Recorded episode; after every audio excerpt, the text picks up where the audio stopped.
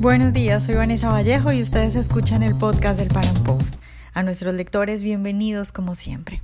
En Cuba, desde que el castrismo llegó al poder, los creyentes han sido perseguidos.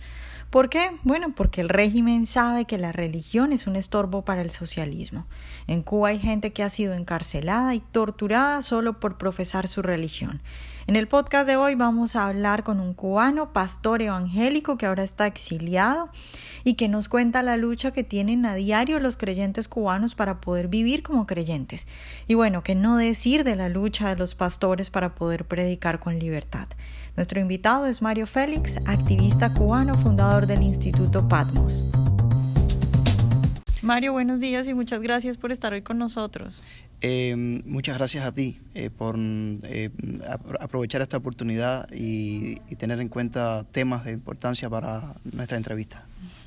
Bueno, Mario, tú me estabas contando hace un rato sobre lo que está pasando en Cuba respecto a las iglesias y a, las, eh, a la religión evangélica, a los evangélicos, eh, respecto a la oposición que pueden hacer al régimen y cómo se están organizando al respecto. Y me pareció muy interesante, empiezo preguntándote por ahí. Sí, mira, la noticia que más ha resaltado en las últimas eh, semanas o días, porque tiene muy poco tiempo, es que el 11 de junio pasado, siete denominaciones evangélicas se reunieron y anunciaron la fundación de una alianza que han denominado Alianza de Iglesias Evangélicas Cubanas. Esto ha representado un desafío a muchos entes. Uno de los desafíos que representa es al propio régimen que no ve ninguna iniciativa de parte de ningún tipo de iglesias y religiones como algo bueno siempre es temerosa a cualquier acción. Es un desafío al Consejo de Iglesias de Cuba, que es hasta el momento la única otra alianza que existía en Cuba desde el año 1941 y que lamentablemente eh, muchos evangélicos no se han afiliado a, esta, a este Consejo de Iglesias de Cuba por sentir que el Consejo es mm, bastante servil a los intereses del régimen. Por lo tanto, esta alianza desafía también al Consejo de Iglesia a replantearse su papel, de que tal vez pudieran a partir de ahora, si no lo han hecho con la eficacia que supuestamente debían tener, eh, representar un poco más los intereses de su nación y de su pueblo en vez de comportarse servilmente ante el régimen. Pero también es un desafío al resto de las iglesias y denominaciones cubanas eh, que no están afiliados a la Alianza Evangélica de Cuba, que ahora mismo pudieran afiliarse y pudieran solicitar a esta nueva alianza eh, integrarse a ella, incluyendo a denominaciones que pertenecen al Consejo de Iglesias de Cuba, que habría que ver qué va a suceder si una denominación que pertenece a la antigua alianza, el Consejo de Iglesias de Cuba, solicita afiliarse a la nueva organización qué va a pasar si el Consejo de Iglesias no va a tener ningún problema en que, en que pertenezca a él y pertenezca a la nueva alianza. Eh, aunque por el documento fundacional de la nueva alianza, que hay una...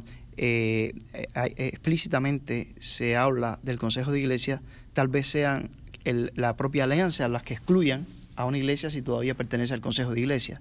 O sea, se abren muchas interrogantes al respecto, pero ha sido la noticia más relevante de los últimos años en Cuba.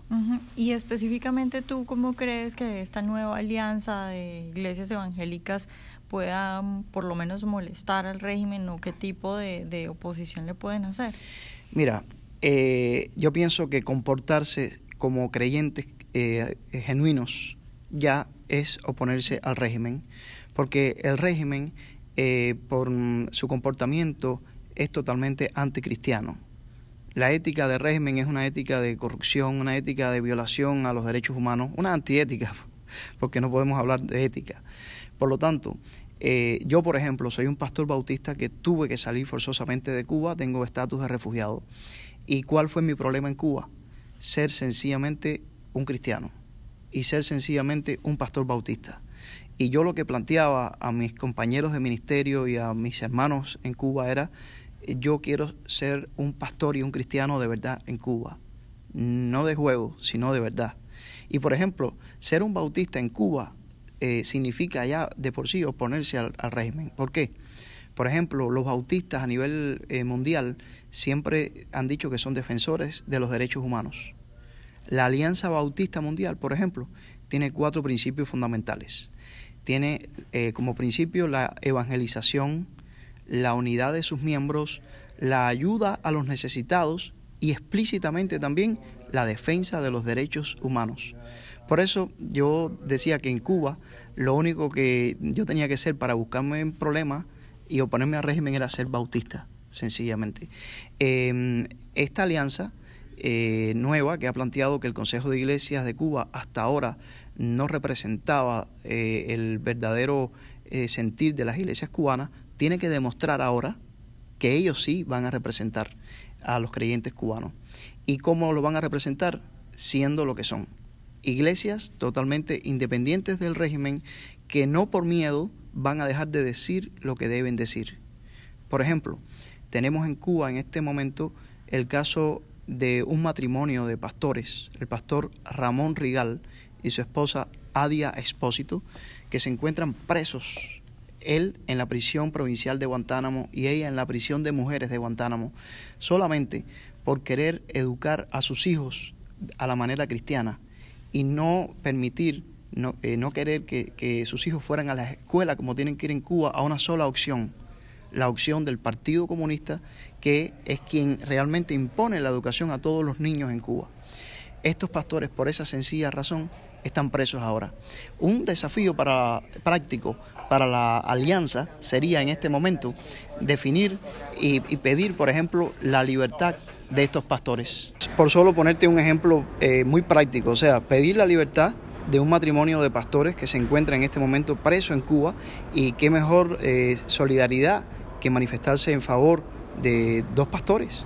Eh, pero hay muchos desafíos que además tiene la iglesia cubana y que la Alianza Evangélica eh, de Iglesias de Cuba eh, ahora va a tener eh, la posibilidad de demostrar que realmente va a ser diferente a la postura que ha tenido el Consejo de Iglesias de Cuba, que por su trayectoria histórica ha tendido a ser manipulable por parte del régimen.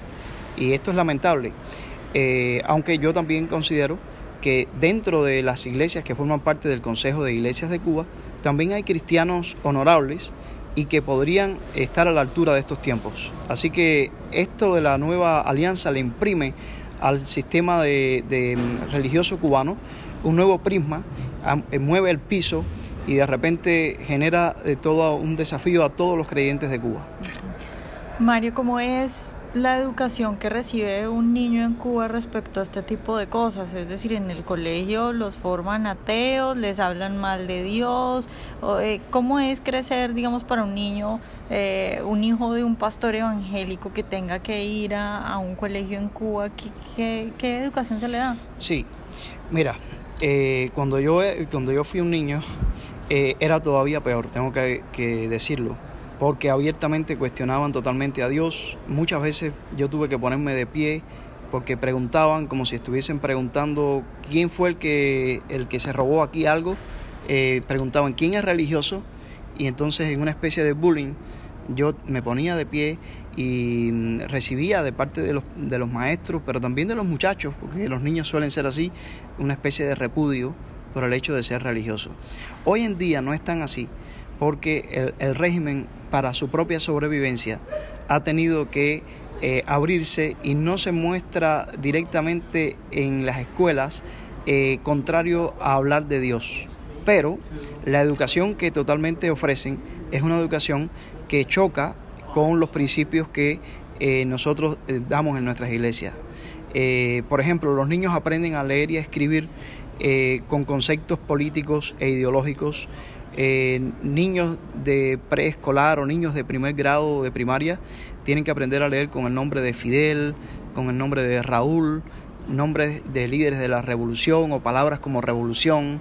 Pero además, cada día se les obliga a gritar a voz en cuello un lema como pioneros por el comunismo, seremos como el Che, lo cual dice ya que se les está imponiendo a los niños un modelo el modelo del comunismo y el modelo del Che Guevara como el ejemplo a seguir para los niños. Y el Che Guevara, según nosotros eh, hoy podemos conocer, eh, fue, además de todo, un asesino, un hombre que usó las armas y que, por cierto, es el responsable del fusilamiento de cientos de cubanos. Por lo tanto, si el Che Guevara va a ser el modelo para los niños en Cuba, entonces se les está imponiendo el modelo de un hombre eh, terrorista. Mario, ya para terminar te quiero preguntar un poco por, esto también es una, una cuestión política, pero ya digamos en un ámbito diferente y tiene que ver con el, cómo la religión cambia el estilo de vida de una persona, ¿no? Porque a mí, por ejemplo, me parece que una persona que cree en Dios, que cree que hay una vida más allá de la muerte, es una persona que se comporta completamente diferente a una persona que no cree en Dios y que no cree que hay, que, hay alguien mirándolo. Entonces, eh, el, el, socialismo corrompe a todos los niveles y corrompe muchísimo al individuo cómo es eh, e, esa lucha o digamos ese, ese, esa contribución que puede hacer la religión en Cuba para los individuos en ese sentido y en esa lucha contra la, la corrupción del individuo que hace el socialismo. Totalmente. Eh, en tu pregunta misma ya hay una respuesta a una gran necesidad que tiene la sociedad cubana actual pero a una necesidad mayor que va a tener la sociedad cubana el día que, seamos libres del régimen de los Castro, porque entonces habrá mucho que hacer para trabajar en la mente de los cubanos, para que mm, vuelvan a, yo, te diría algo muy fuerte, pero que vuelvan a sentirse como seres humanos, porque una de las cosas peores que nos ha ocurrido a los cubanos es que el sistema que tenemos en Cuba nos ha privado de la noción más elemental de que, que es que somos creados todos a imagen y semejanza de Dios y que por lo tanto todos tenemos dignidad. Algo que el régimen en Cuba ha pisoteado es la dignidad de los cubanos y hay que devolverle a los cubanos primero, para empezar una sociedad libre, su propia dignidad o su propia noción de dignidad. Y en eso las iglesias tienen un gran papel. Ahora mismo, antes de que el régimen caiga, pero también mucho más después que el régimen caiga. Eh, por lo tanto, eh, sí, las iglesias tienen ese papel tan importante y tienes toda la razón en que el socialismo y los regímenes comunistas eh, acaban con la mentalidad de los seres humanos y les imponen un modelo de vida eh, de, corrupción que les denigra y les vuelve sencillamente como les aplasta totalmente como, como esclavos. por lo tanto, sí. Y el régimen sabe que las iglesias tienen ese, esa posibilidad de, de tener de ofrecer una educación alternativa. Y por eso el régimen teme a las iglesias, además de que el régimen conoce de las experiencias en países como Europa del Este o en otros países donde la religión desempeñó un papel fundamental en los cambios y en las transformaciones. Por lo tanto, el régimen, que yo lo considero como un veneno, el propio régimen sabe que el mejor antídoto para ellos mismos son las iglesias que son el antídoto para el veneno que ellos representan. Ojalá hayan disfrutado nuestra entrevista de hoy. Recuerden seguirnos en nuestro canal de YouTube y en nuestras redes sociales y nos vemos en un próximo Panam Podcast.